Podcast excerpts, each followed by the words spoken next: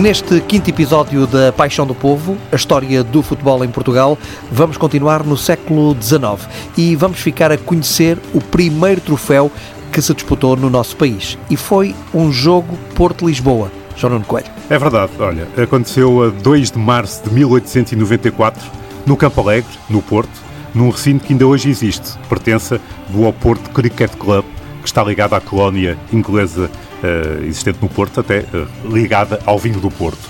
No entanto, é preciso recuar alguns meses para o início desta história. É que a 29 de outubro de 1893, o Diário Ilustrado, um jornal da época, publicou um repto de Nicolau de Almeida, que foi o fundador do primeiro Futebol Clube do Porto, aquela primeira versão de 1893, eh, que desafiava Guilherme Pinto Basto, líder do Clube Lisbonense, que já falamos aqui no programa, o primeiro clube dedicado apenas ao futebol em Portugal.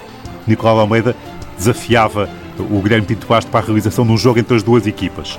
O jogo apenas aconteceria em março de 1894 e tomou a forma de um desafio entre representações das cidades de Porto e Lisboa. Ou seja, não foi um jogo entre o Futebol Clube do Porto e o Lisbonense, mas sim um jogo entre representantes da cidade do Porto e da cidade de Lisboa, incluindo muitos ingleses porque a verdade eram os que jogavam melhor e as duas cidades queriam ter os melhores jogadores presentes e foi por isso, por exemplo, que a equipa do Porto uh, foi formada muito à base dos jogadores do Oporto Cricket Club.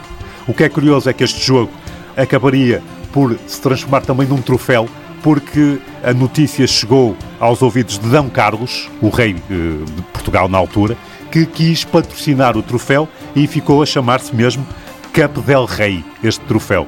Eh, o D. Carlos era um entusiasta do desporto, especialmente da caça, do automobilismo, da vela e do ténis, e quis estar presente, e esteve mesmo presente no dia 2 de março de 1894 no Campo Alegre, uh, o recinto do Oporto Cricket Club, chegou, foi atrasado e as equipas, depois de terminarem a hora de jogo, na altura teve apenas uma hora, ainda jogaram mais 15 minutos para que o rei, a comitiva real, pudesse assistir a um pouco desse divertimento novo no país e é já agora dizer também que a equipa de Lisboa parece que venceu por 1-0 nesta primeira competição, digamos assim, com apenas um jogo, primeiro troféu do futebol português.